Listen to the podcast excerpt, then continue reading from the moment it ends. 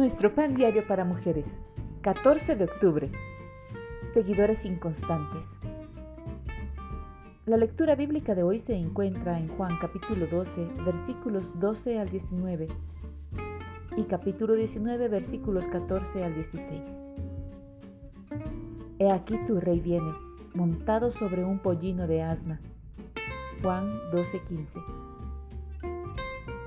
Qué rápido pueden cambiar la opinión pública. Cuando Jesús entró en Jerusalén para la fiesta de la Pascua, lo recibieron multitudes que querían que fuera su rey. Pero cerca del final de semana, esa misma gente exigía que lo crucificaran. Me incluyo entre esas multitudes inconstantes. Me encanta animar a un equipo que está ganando, pero pierdo interés cuando empieza a perder. Disfruto al participar en una actividad nueva y entusiasta, pero cuando el entusiasmo desaparece, quiero abandonar. Es un placer seguir a Jesús cuando obra lo imposible, pero me escabullo cuando Él espera que yo haga algo difícil. Es emocionante seguirlo cuando puedo hacerlo como parte de la multitud aceptada.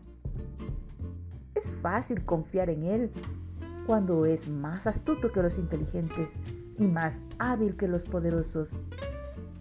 Pero cuando empieza a hablar del sufrimiento, del sacrificio y de la muerte, vacilo.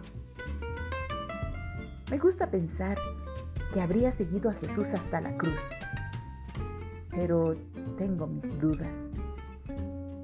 Después de todo, si no hablo de Él en lugares donde estoy segura, ¿Qué me hace suponer que lo haré en medio de una multitud de opositores?